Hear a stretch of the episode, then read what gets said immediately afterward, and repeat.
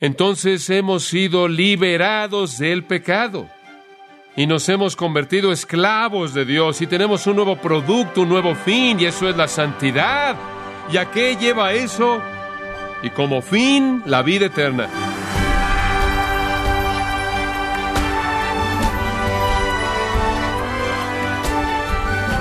Le saluda su anfitrión Miguel Contreras, dándole la bienvenida a esta edición de Gracia a vosotros con el pastor John MacArthur.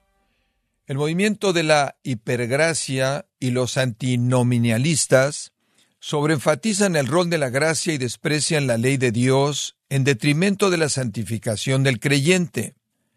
Pero ¿por qué pensar de esta forma es peligrosa y frecuentemente se hace en la actualidad? Bueno, John MacArthur refuta los argumentos de aquellos que abusan de la gracia de Dios para permitir que el pecado reine en sus vidas. Esto es parte de la serie Libertad del Pecado, aquí en Gracia a vosotros. Ahora estamos viendo Romanos 6, versículos 15 al 23. Permítame leérselos. ¿Qué pues? ¿Pecaremos porque no estamos bajo la ley, sino bajo la gracia? En ninguna manera. ¿No sabéis que si os sometéis a alguien como esclavos para obedecerle, sois esclavos de aquel a quien obedecéis, sea del pecado para muerte o sea de la obediencia para justicia? Pero gracias a Dios, que aunque erais esclavos del pecado, habéis obedecido de corazón aquella forma de doctrina la cual fuisteis entregados. Y libertados del pecado, vinisteis a ser siervos de la justicia. Hablo como mano por vuestra humana debilidad que así como para iniquidad presentasteis vuestros miembros para servir a la inmundicia y a la iniquidad, así ahora para santificación presentad vuestros miembros para servir a la justicia. Porque cuando erais esclavos del pecado, erais libres acerca de la justicia. Pero ¿qué fruto teníais de aquellas cosas de las cuales ahora os avergonzáis? Porque el fin de ellas es muerte.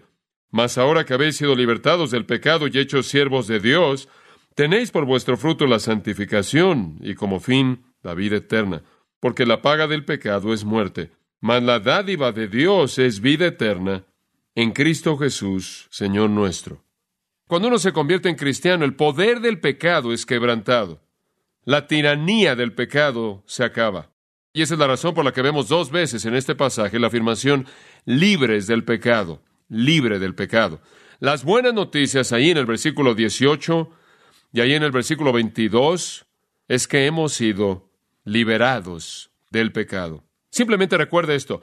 Y la discusión de Pablo es motivada por una pregunta antagonista en el versículo 15. Dijimos que esta era la pregunta del antagonista. Pablo ha oído esta pregunta antes. Él está predicando la gracia y entonces alguien de manera inevitable viene y dice, oh, la gracia. En otras palabras, pecaremos porque no estamos bajo la ley, sino bajo la gracia. ¿Eso es correcto? Estamos libres ahora, estamos bajo la gracia. Dios perdona nuestro pecado, entonces simplemente podemos salir y pecar todo lo que queramos. Y este siempre ha sido la crítica del antagonista del mensaje de la gracia, que la gracia lleva a la impiedad, la gracia lleva al antinomianismo, la gracia lleva a la libertad sin restricciones, la gracia lleva al abuso. Y entonces la gente dice, no solo puedes predicar gracia, no puedes quitarle las restricciones a la gente, tienes que predicar la ley y las reglas y demás. Y entonces la pregunta viene, ¿pecaremos porque no estamos bajo la ley, sino bajo la gracia? La gente que está bajo la gracia simplemente se entrega a su pecado y la respuesta es no, no, no, no, de ninguna manera. Y ese es el segundo punto, la respuesta. Y la respuesta de Pablo es no, absolutamente no. La gracia no es una justificación para pecar. La gracia nunca transforma a alguien en un pecador que se entrega a su pecado. Es realmente lo opuesto. Y eso nos lleva al axioma del versículo 16. Y aquí hay un principio autoevidente. Es simplemente un principio muy elemental. ¿No sabéis que si os sometéis a alguien como esclavos para obedecerle? ¿Sois esclavos de aquel a quien obedecéis? Ahora, para ayudarnos a entender esto, pasamos al axioma del versículo 16, ahora el argumento de los versículos 17 al 22. Es un contraste extenso entre dos esclavitudes. Usted o es un esclavo al pecado o es un esclavo a Dios. Entonces, dos esclavitudes, si vimos su posición. Una comienza en el nacimiento y una comienza en el nuevo nacimiento. Y está usted bajo la esclavitud al pecado o está bajo la esclavitud a la justicia. Ahora veamos de la posición a la práctica, versículo 19. Como para iniquidad presentasteis vuestros miembros para servir a la inmundicia y a la iniquidad, así ahora para santificación presentad vuestros miembros para servir a la justicia. En otras palabras, él dice, este es usted en el versículo 18. Y ahora en el versículo 19 él dice, ahora actúe como tal. actúe como tal, que su práctica se alinee con su posición. Ahora, finalmente, el contraste de Pablo da un paso más hacia adelante, y él habla acerca de la promesa. ¿En dónde terminan estas dos esclavitudes? Porque definitivamente terminan en dos lugares diferentes. Observa el versículo 20. En primer lugar, ¿en dónde termina el pecado? Porque cuando eras esclavos del pecado, erais libres acerca de la justicia. Pero ¿qué fruto tenías de aquellas cosas de las cuales ahora os avergonzáis? Porque el fin de ellas es, ¿qué? Muerte. Observa estos dos versículos, son muy simples, sin embargo son muy profundos. Él dice, cuando eran siervos o esclavos del pecado en su vida antigua, en esa posición, cuando cedían esa vida, estaban libres de la justicia, estaban totalmente libres de la justicia. No tenían causa para responder a la justicia, no tenían necesidad. La justicia no demandaba nada de usted porque no tenía usted capacidad alguna. Bueno, qué afirmación tan increíble. Usted no puede responder a las demandas de la justicia. Usted no tiene la obligación de cumplirlas. No vamos por la calle y dicen, ahora todos ustedes necesitan obedecer las leyes de Dios. No tienen causa de hacer eso, no tienen necesidad de hacer eso. ¿Quiere saber algo más? Tampoco les va a hacer bien alguno. Están libres de la justicia. No tienen responsabilidad de la justicia, están controlados por y gobernados por el pecado, y lo único que pueden hacer es pecar. Tienen un amo, la justicia no tiene presión que les aplique a ellos, porque no tienen nada en su naturaleza que les haga responder a ella. ¿Entiende eso? Esa es una afirmación tremenda, porque hay personas que no conocen a Cristo que creen que son buenas personas. La verdad es que son esclavos al pecado y están totalmente libres de la justicia. La justicia no tiene causa por la cual ellos deban responder. Hombre, qué afirmación. El mundo está lleno de personas que creen que son personas buenas. Creen que hacen cosas correctas y cosas buenas y cosas honorables, y a nivel humano así es, pero cuando Dios comienza a hablar de los estándares, que son los estándares de Él, son totalmente libres de la justicia. No están obligados a obedecer la justicia, no tienen la obligación de guardar la ley justa, no hay necesidad de eso porque no tienen capacidad de hacerlo. De hecho, ¿sabe una cosa? Pablo tiene una buena palabra para la justicia personal, para el hombre que hace su mejor esfuerzo fuera de Dios. ¿Sabe cómo lo llamó él? Estiércol. Es interesante, ¿no es cierto? Si se pregunta dónde está, eso es Filipenses 3, 7 y 8. Y entonces eso para mí, el versículo 20, es simplemente una afirmación contundente, contundente. La gente sin Jesucristo no tiene la obligación a la justicia en absoluto porque no la pueden cumplir. Entonces, cuando digo que usted o es un esclavo del pecado o un esclavo de la justicia, hombre, eso es exactamente lo que Pablo está diciendo aquí. Y nadie está en medio. Y observe lo que dice en el versículo 21. Pero ¿qué fruto teníais de aquellas cosas de las cuales ahora os avergonzáis? ¿Qué fruto tenía? Bueno, la respuesta a eso es ninguno. El único fruto que tenía cuando no era regenerado era fruto del cual ahora usted está que avergonzado. Usted ve al hombre que no tiene a Cristo y él está hablando mucho y dice, hombre, deberías haber oído lo que hice, hice aquello. Él habla de todo su pecado y se jacta de todas las cosas. Hombre, engañé tal y tal y tengo este trato por acá y le hizo esto a esta persona y se jacta en su pecado. Y hombre, cuando viene a Jesucristo, todos los resultados y el producto de su pecado es causa de qué? De vergüenza. Entonces, Pablo dice, miren, no hagan una pregunta tan torpe como, ahora que estamos bajo la gracia, continuamos pecando. Miramos atrás ese periodo de tiempo y vemos todo el fruto de nuestro pecado y lo único que trae a nosotros es que vergüenza. Siempre me gusta cuando alguien va a dar su testimonio y han venido a Jesucristo y han salido de algún pasado pecaminoso horrible y cuando alguien realmente viene a Jesucristo, eso es lo último de lo que quieren hablar. O quizás le quieran decir usted cómo el Señor los libró de las drogas o del crimen o de algún pecado malo y demás, pero no se regocijan ya en ese pecado, es vergonzoso para ellos. Entonces, si eso es verdad, ¿por qué queremos venir a Cristo y después continuar pecando cuando el único fruto de eso es algo de lo que estamos totalmente avergonzados? Juan Calvino dijo, y cito, tan pronto como los piadosos comienzan a ser alumbrados por el Espíritu de Cristo y la predicación del Evangelio, reconocen de manera libre que su vida pasada entera, en la cual vivieron sin Cristo, es digna de condenación. Entonces, lejos de tratar de justificarse a sí mismos, de hecho, están avergonzados de sí mismos, de hecho, van más lejos y continuamente llevan su desgracia en la mente para que la vergüenza de lo mismo los pueda hacer ahora más de manera verdadera y dispuesta, humildes delante de Dios. Bueno, esa es una afirmación hermosa. El fruto del pecado no hace nada más que llenarlos de la vergüenza. ¿Usted ha tenido esa reacción en su vida? Usted puede mirar hacia atrás a su vida antes de Jesucristo y puede ver muchas cosas de qué avergonzarse. No debe querer hablar de eso. Usted no se gloría en eso, pero la gente que no conoce a Cristo, como puede ver, se gloría en aquello de lo que usted se avergüenza. ¿Y a dónde lleva todo eso? Versículo 21. El fin de ellas es muerte. ¿Por qué un cristiano justificado por la gracia mediante la fe, traído a Jesucristo con la alternativa de hacer lo correcto, jamás escogería pecar, cuando el pecado únicamente engendra pecado y tristeza y vergüenza, de lo cual fue liberado? ¿Sabe una cosa? Pablo realmente está presentando un punto aquí. Si pecamos, realmente somos torpes. Entonces la manera en la que el diablo trata de hacernos pecar es que nosotros no estemos qué? Pensando. Lleva a la muerte. ¿Qué muerte es esta? Muerte segunda, muerte espiritual y el infierno. La muerte del alma. Ahí es a donde lleva el pecado, ese es su fruto. Ahora, si lo único que puede producir con el pecado es fruto que trae vergüenza y muerte espiritual y eterna, si el pecado es un homicida vergonzoso del alma, entonces, ¿qué razón tiene usted para llegarle a ofrecer su cuerpo al pecado? No hay razón alguna. No hay razón. Pero ¿qué hay acerca del segundo amo? Observe el versículo 22. Mas ahora que habéis sido libertados del pecado. Oh, eso simplemente trae gozo a mi corazón.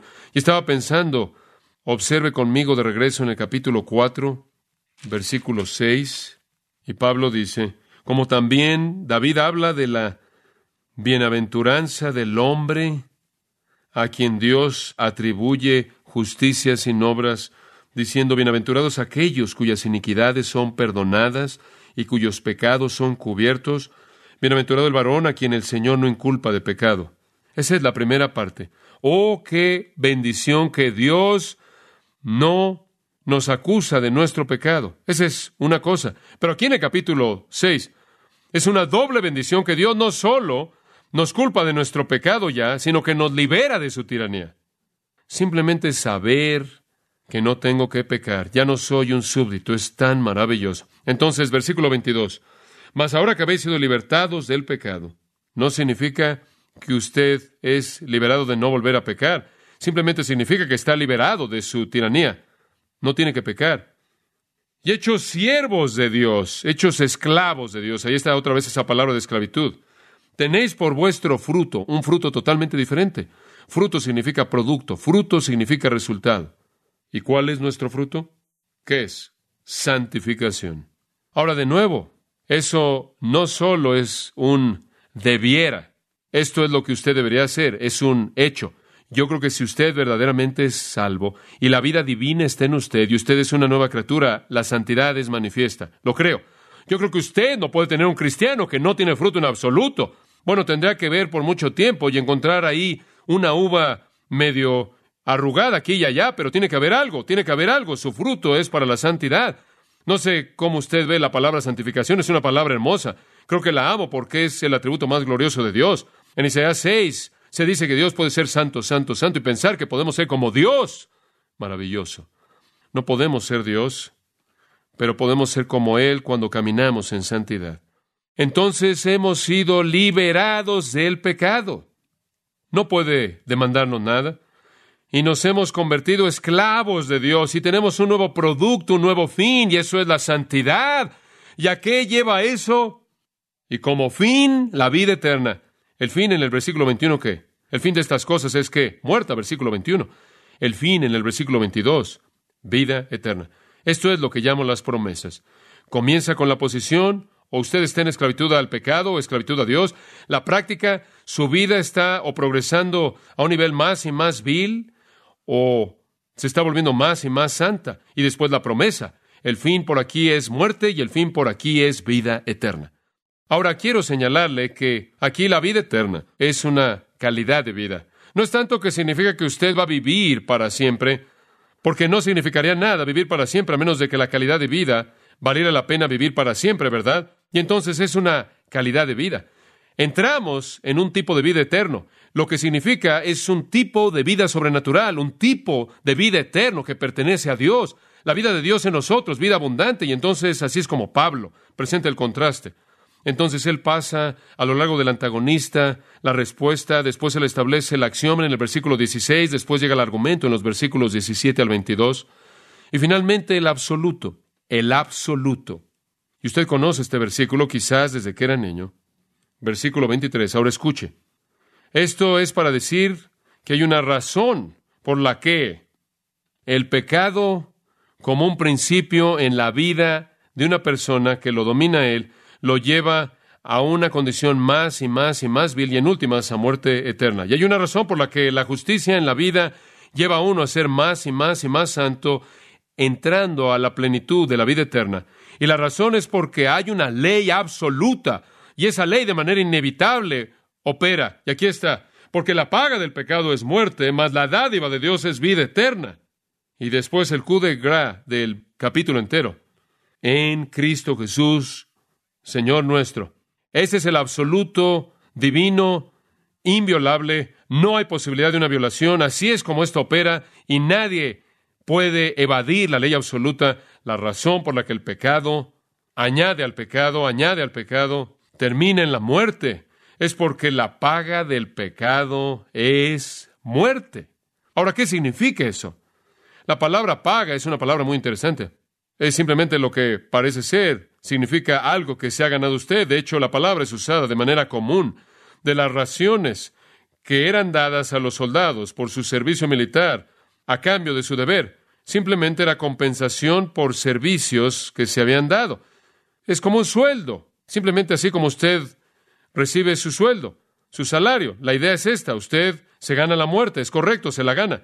Cuando Dios lleva una vida a la muerte eterna, al infierno para siempre, es porque la persona se ha ganado eso. Es justo, es una compensación apropiada por su pecado, porque hay una ley inviolable en el universo que dice la paga del pecado es la muerte. Es como cualquier otra ley. La ley de la gravedad dice salta de algo y usted baja. Esa es una ley. Así es como el universo es hecho. Y si Dios hizo leyes en una dimensión física, puede haber leyes como también en la dimensión espiritual, y aquí hay una de ellas. La paga del pecado es muerte. El sueldo del pecado es muerte, muerte eterna, muerte espiritual es lo que usted se ha ganado. De hecho, permítame decirlo de otra manera, la justicia tiene la obligación de pagarla. De lo contrario, estaría defraudando al trabajador de su sueldo. Cuando Dios da muerte eterna a un alma, Él está dando aquello por lo que ha trabajado, lo que se ha ganado lo que merece, lo que es la compensación divina para su vida. Permítame decirlo de otra manera. Si Dios no le diera infierno eterno, sería injusto. Y Dios no puede ser injusto. Si usted se ganó la muerte por su pecado, usted la recibe. Y aquellos que esperan el perdón, y aquellos que esperan la liberación sin Cristo, están esperando que Dios sea injusto. Y Dios no será injusto. Hay otro lado a lo absoluto, gracias a Dios por esto. Dice esto, mas la dádiva de Dios es vida eterna. La vida eterna no es una paga. ¿Nota usted el cambio? ¿Es un qué? Un regalo, una dádiva. ¿Puede usted ganarse la vida eterna? No. Es una dádiva, es un regalo. De hecho, literalmente es un regalo gratuito. Podría escribirlo ahí. Dice, el regalo gratuito de Dios. Simplemente para que nadie se confunda, es un regalo gratuito. Usted no se lo puede ganar, por sus obras, no se lo puede ganar por su religiosidad, no se lo puede ganar, punto. Y eso nos lleva de regreso a Efesios 2, 8 y 9, porque por gracia sois salvos por medio de la fe, y esto no de vosotros es un qué, es un regalo de Dios. No es por obras para que nadie se gloria, no hay mérito, no se lo puede ganar, no hay dignidad, es un regalo, es una dádiva. Entonces, si usted quiere lo que merece, Dios se lo va a dar a usted. Pero si usted quiere lo que no merece, Dios también se lo va a dar a usted. Dice usted, ¿cómo obtengo eso? Hombre, qué capítulo. Yo no quiero ser un esclavo al pecado. Yo no quiero ser libre de poder hacer lo que está bien. Y no quiero ir de pecado pecado pecado, de ser más y más y más vil, en últimas terminando en muerte eterna. No quiero hacer eso, quiero el regalo de la vida eterna. ¿Cómo lo obtengo? Bueno, ¿cómo termina el capítulo? ¿Qué dice? En Cristo Jesús, Señor nuestro. Es el gran clímax del capítulo. Digo, el capítulo es tan poderoso. Usted sabe que al final necesita un recordatorio. ¿Cómo obtiene usted esto? En Cristo Jesús, Señor nuestro. ¿Algún otro lugar? No hay otro lugar. Y en ningún otro hay salvación, porque no hay otro nombre bajo el cielo dado a los hombres en que podamos ser salvos. Hechos 4.12, no hay otro nombre. No hay otro nombre. Jesús dijo, yo soy la puerta. La única manera de entrar es a través de mí. Jesús dijo, ninguno puede venir al Padre sino por mí. Es la afirmación de mente más estrecha jamás presentada. También resulta ser verdad. Usted puede ser estrecho de mente si usted tiene razón. Jesús dijo, yo soy el camino, yo soy el único camino. A través de Jesucristo, nuestro Señor. No puedo simplemente, no sé qué más decirle al mundo para ofrecerle el regalo de salvación que tan solo decirles lo que está en este capítulo.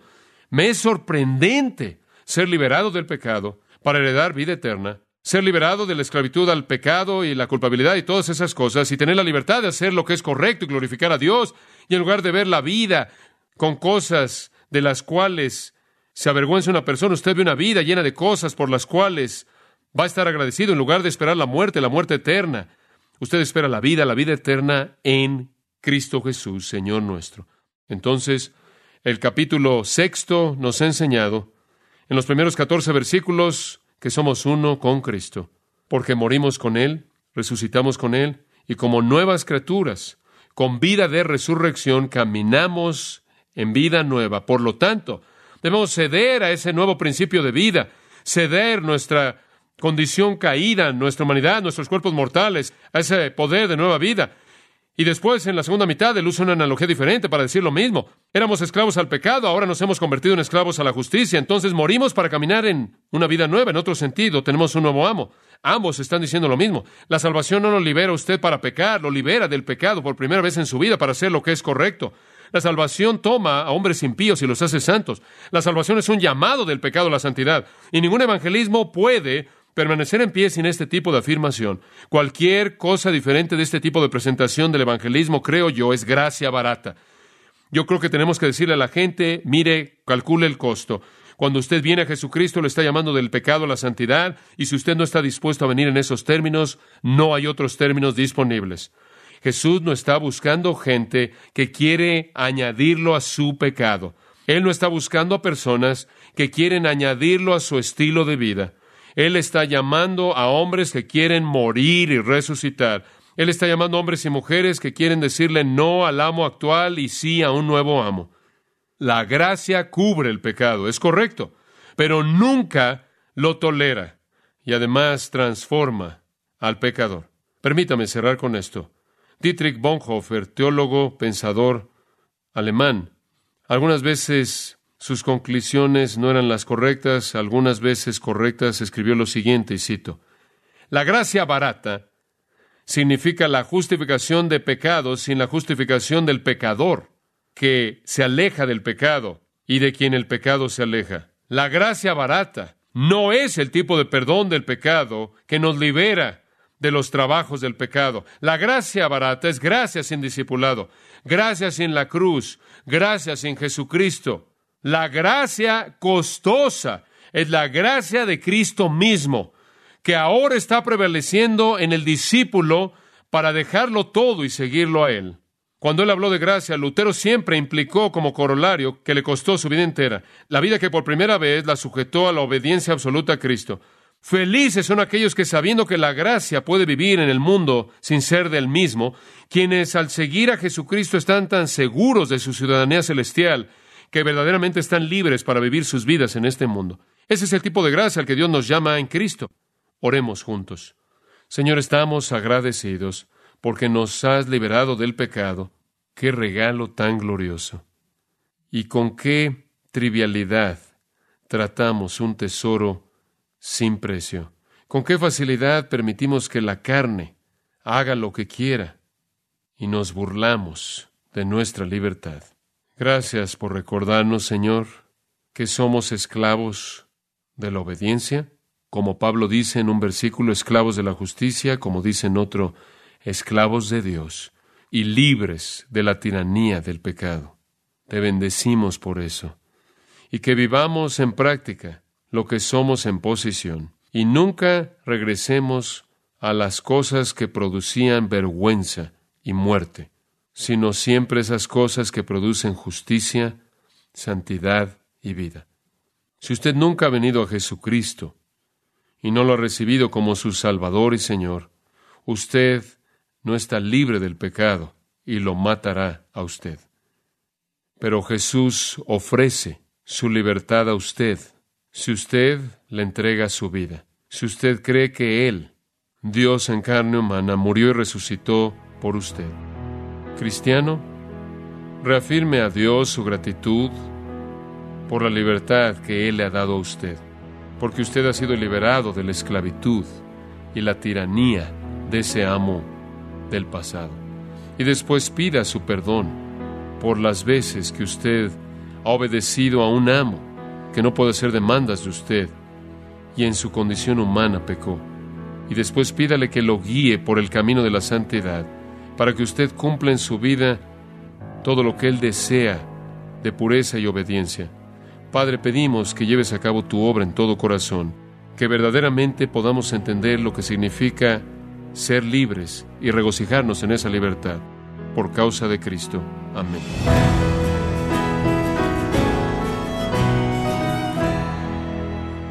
John nos recordó que para conseguir libertad del pecado debemos andar en el único camino que nos hace libres, y este es Jesucristo el único camino y quien nos liberta del pecado.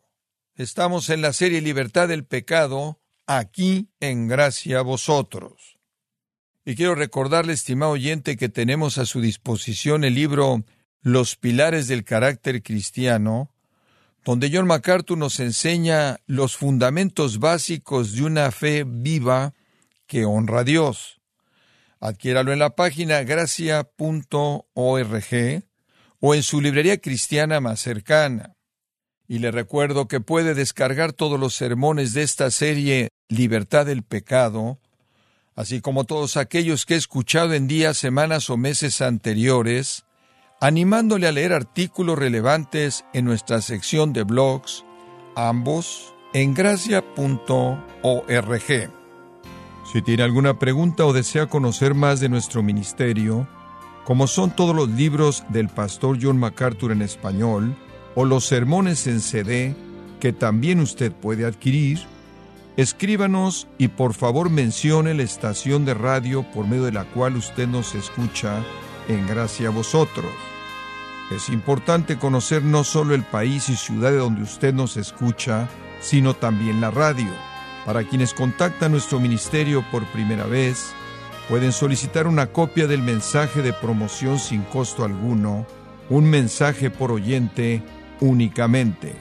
Si usted vive en los Estados Unidos o Puerto Rico, escríbanos a Gracia Vosotros, P.O. Box 4000, Panorama City, California 91412.